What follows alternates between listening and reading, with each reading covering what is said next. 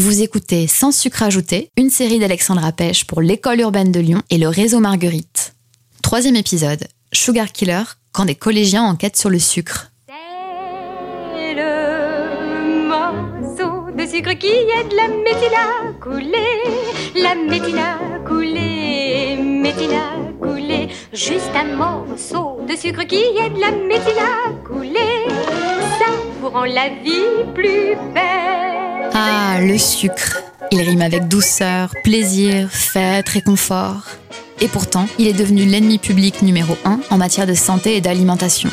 Dans cette série d'entretiens, des acteurs d'horizons variés nous racontent comment ils agissent à leur manière pour lutter contre la surconsommation de cet ingrédient dangereusement délicieux.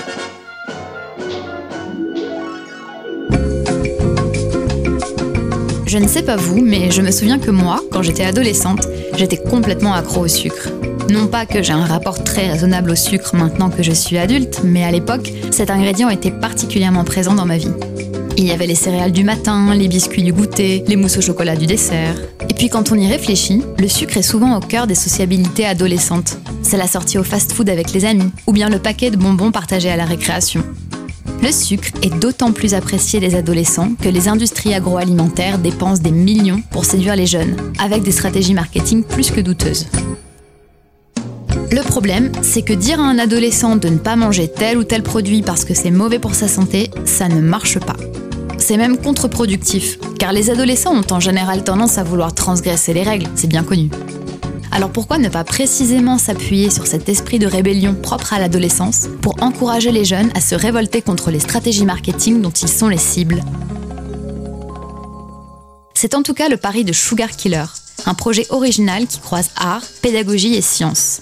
Son ambition Inviter les élèves à développer leur regard critique sur le sucre, sur leur alimentation et sur les stratégies du marketing alimentaire.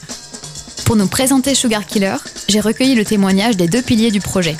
Aurélie Roger, enseignante de sciences et vie de la Terre au collège Henri Barbus à Vaux-en-Velin, dans la banlieue lyonnaise. Elle est aussi secrétaire de l'association Réseau Marguerite, qui accompagne les enseignants du secondaire pour monter des projets interdisciplinaires d'éducation à l'alimentation. J'ai également interrogé Thierry Boutonnier, artiste pluridisciplinaire et militant. Parmi ses thèmes de prédilection, l'alimentation et l'agriculture occupent une place de choix. Tout a commencé en 2017 avec une histoire de photos de repas prises par des collégiens. Aurélie, enseignante de SVT en collège donc, participe alors à un projet de recherche-action avec ses élèves de 5e. Dans le cadre de ce projet, porté par le réseau Marguerite, elle collabore avec une géographe, Julie Legal, pour tenter de mieux comprendre les habitudes alimentaires de ses élèves et leur représentation autour de l'alimentation et de l'agriculture. Mais la question se pose de trouver un outil qui permette à la fois pour la géographe de récolter des données sur les pratiques alimentaires des élèves et pour Aurélie, en tant qu'enseignante, de discuter avec ses élèves d'alimentation et de santé de manière ludique. Aurélie a alors une idée. Je me suis vraiment interrogée sur la façon dont on pourrait mettre ça en place à Vaux-en-Velin et on a eu l'idée euh, avec Julie Legal de faire ça sous forme de photo. C'est-à-dire qu'on a proposé aux élèves de prendre en photo un même repas pendant 7 jours. Donc soit cette fois le petit déjeuner, soit cette fois le dîner, soit cette fois le déjeuner. Là-dessus, j'ai lancé ça auprès de toutes mes classes de 5e à l'époque. Et euh, je savais pas trop comment ça allait être pris par les élèves et reçu par les élèves. Et ils ont assez bien joué le jeu, ils ont, aimé prendre ces photos. Et en fait, la première année, j'ai pas trop su quoi faire en fait de, ces données, puisque ça m'a semblé très compliqué à montrer en classe entière pour pas que les élèves se jugent entre eux. Euh, malgré tout ça, l'année d'après, les élèves m'ont dit qu'ils avaient appris des choses sur l'équilibre alimentaire et leurs habitudes alimentaires. Et du coup, je me suis dit qu'en fait, sans rien faire, en ayant juste fait les photos, pris un instantané de leur repas pendant une semaine, ça les avait déjà amenés à réfléchir à leurs habitudes. Tartine du petit déjeuner, encas du midi, gratin de pâtes du dîner, Aurélie récolte des dizaines et des dizaines de photos que ses élèves ont pris de leur repas. Elle décide d'appeler ces photos des self-food. Julie, la géographe, est frappée par la dimension esthétique de ces photos. Elle a alors l'idée d'inclure des artistes dans leur projet de recherche-action.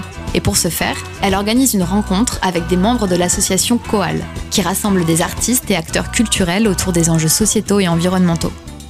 Sont notamment présents à cette réunion Laurent Germont, directrice et cofondatrice de Coal, et Thierry Boutonnier.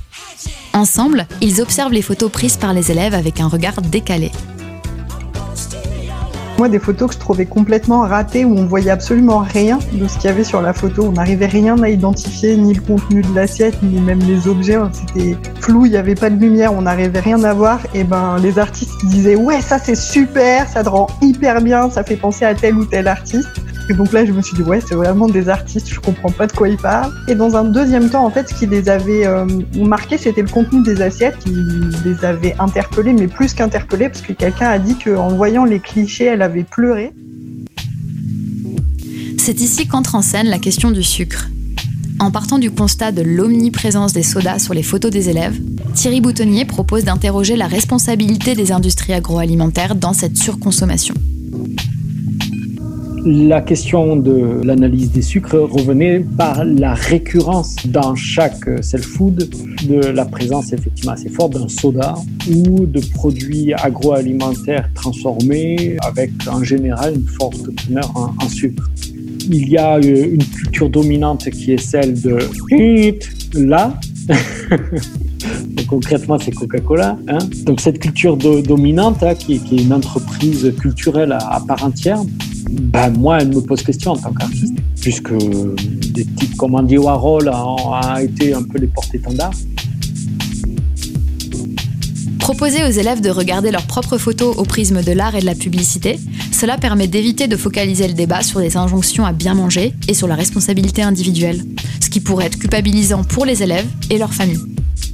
Les messages de santé publique du type manger 5 fruits et légumes par jour, éviter les produits trop gras, etc., les adolescents les connaissent en général très bien, sans pour autant les appliquer nécessairement. Et ça, Aurélie est bien placée pour le savoir en tant qu'enseignante de SVT.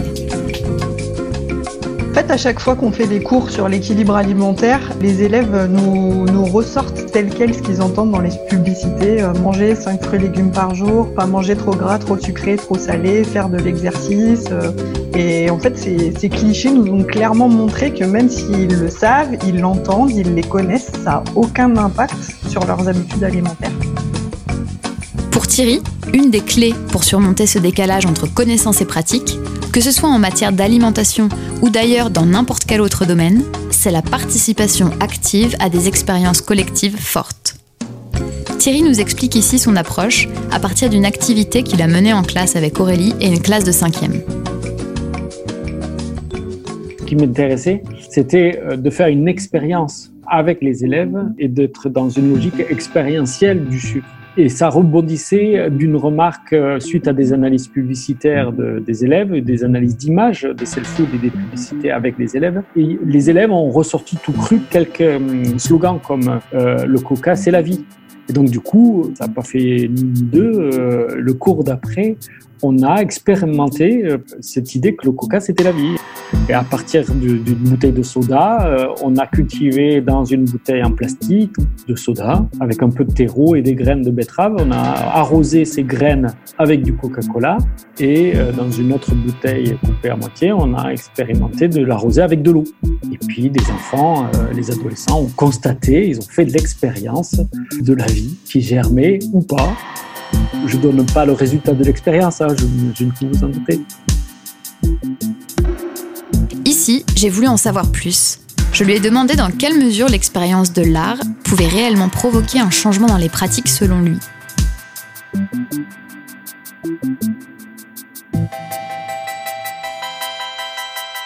Genre d'expérience euh, réalisé et indirect avec les élèves fabrique euh, autant d'émotions que de connaissances. Et c'est un peu l'enjeu de, ces interventions artistiques. C'est de faire en sorte que l'élève, à travers ses remarques et la connaissance qu'il a et qu'il énonce et qu'il transmet, euh, est aussi quelqu'un qui produit des, hypothèses et, qui peut lui-même vérifier à travers la mise en pratique. Moi, en tant qu'artiste, euh, ce qui m'intéresse, c'est de développer la puissance d'agir dans ces interventions.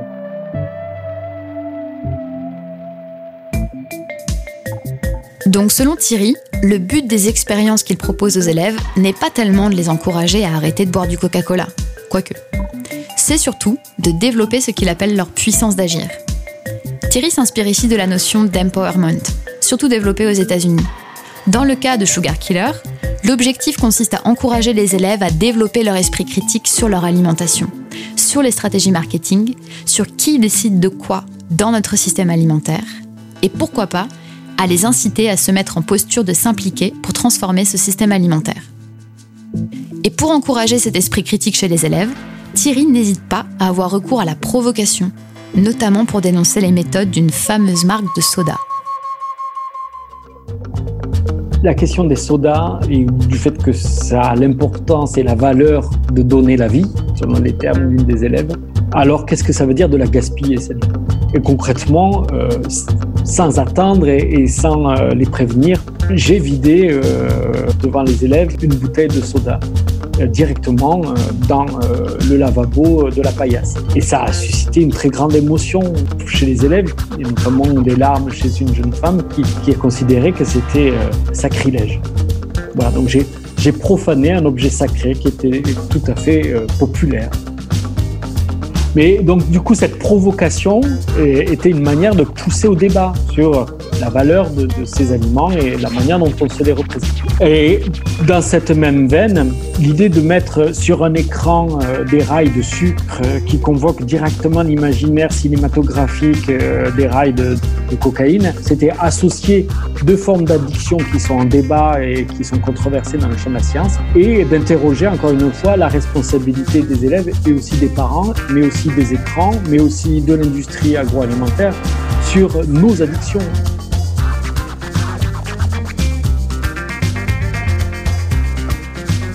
Toujours dans une démarche visant à favoriser la participation des élèves, Aurélie et Thierry organisent une activité de lecture d'étiquettes alimentaires avec une classe de 5e.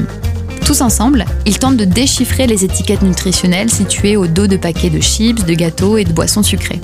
L'idée étant de mieux comprendre quelle est la place du sucre dans ces produits, de quel type de sucre il s'agit et en quelle quantité. Assez vite, ils se rendent compte de la difficulté d'avoir accès à des informations intelligibles. Pour répondre à leurs interrogations, une élève suggère d'appeler le service consommateur des marques concernées. C'est ainsi qu'Aurélie et Thierry ont l'idée de lancer une enquête sur le sucre avec quelques élèves volontaires. Ce groupe d'enquêteurs constitué s'est rassemblé et on a analysé les étiquettes, on a lu les étiquettes des emballages de ce qui a été consommé pendant la semaine, et donc essentiellement euh, du soda, des bonbons, des chips, etc. Et on a essayé de, dénoncer les questions. Ça, c'était l'exercice le, plus intéressant et le plus compliqué, qui était de comprendre comment formuler une question à, partir d'un ingrédient qui nous est tout à fait euh, inconnu les édulcorants, euh, les colorants, qu'est-ce que c'est. Il y avait un tas d'ingrédients qu'on découvrait juste en lisant les étiquettes. Ouais, j'ai E471 et que des E471. J'en ai deux, des E471.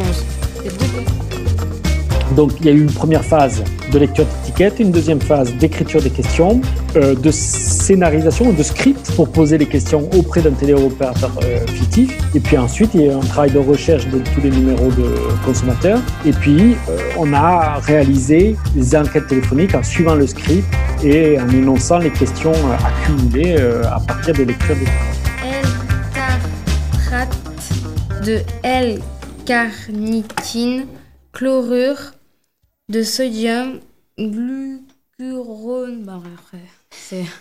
Non, parce que je Non, parce que je. Ne quittez pas. Le conseiller va prendre votre appel. 118 007, bonjour Inès, à votre écoute, que puis-je faire pour vous Bonjour, je cherche à joindre euh, le service consommateur Mentos. Service consommateur Orangine à cheval pour Véli, bonjour. Bonjour.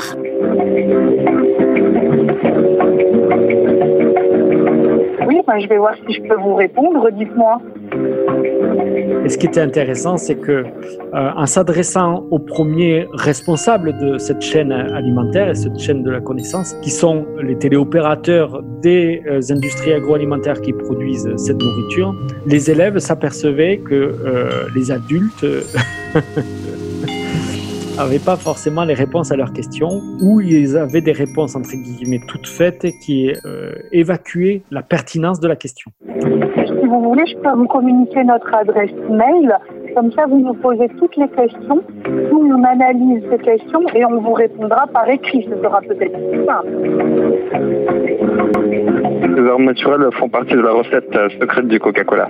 Toutefois, je tiens à vous rassurer, il n'y a aucun euh, ingrédient dangereux ou illégal.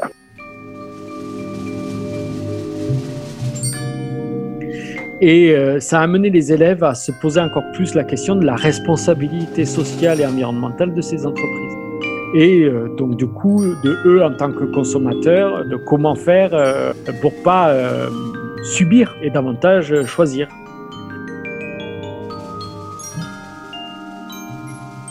Bon, finalement, les élèves n'ont pas tellement obtenu de réponse à leurs questions en appelant les services consommateurs. Mais en fin de compte, peu importe car cette expérience leur a ouvert les yeux sur une réalité plus importante peut-être. Elle leur a permis de s'interroger sur la responsabilité des entreprises dans la diffusion, ou plutôt dans la non-diffusion d'informations claires sur les propriétés nutritionnelles de leurs produits, ainsi que sur les messages trompeurs que véhicule la publicité. Ça a aidé les élèves à, être dans un rapport euh, où, ils pouvaient être pris pour des adultes. Et c'est tout le problème d'ailleurs d'une forme d'injonction contradictoire de la publicité publicité s'adresse à des adolescents en tant qu'adultes. Et euh, nous, après, quand on dit mais vous nous exposez à des risques avec euh, des taux de sucre, de sel et de gras qui sont peut-être dangereux pour la santé, eux se retournent ah mais non mais c'est pas la responsabilité des entreprises, c'est la responsabilité des parents. Et, alors que les formes quand même de la publicité, visuelle, euh, les couleurs, les musiques, tout ça, quand même ciblent le cœur de l'enfance chez l'adulte et c'est-à-dire dans tout son aspect féerie, euh, se laisser porter par euh, la saveur des choses, etc. Et donc, euh, il répond et un appel à l'émotion directement. Et donc, c'est tout l'enjeu de cette enquête téléphonique, c'est de faire en sorte que les élèves reprennent possession dans ce flux d'informations et se posent des questions d'adultes.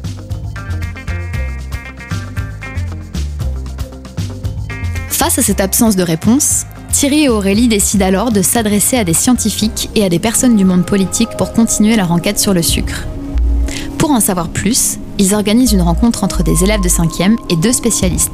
Martine Cador, neuroscientifique spécialiste des questions d'addiction au sucre chez les adolescents, et Camille Chaussinan, ancien attaché parlementaire d'Olivier Véran qui a travaillé en faveur de l'adoption du Nutri-Score, système d'étiquetage nutritionnel.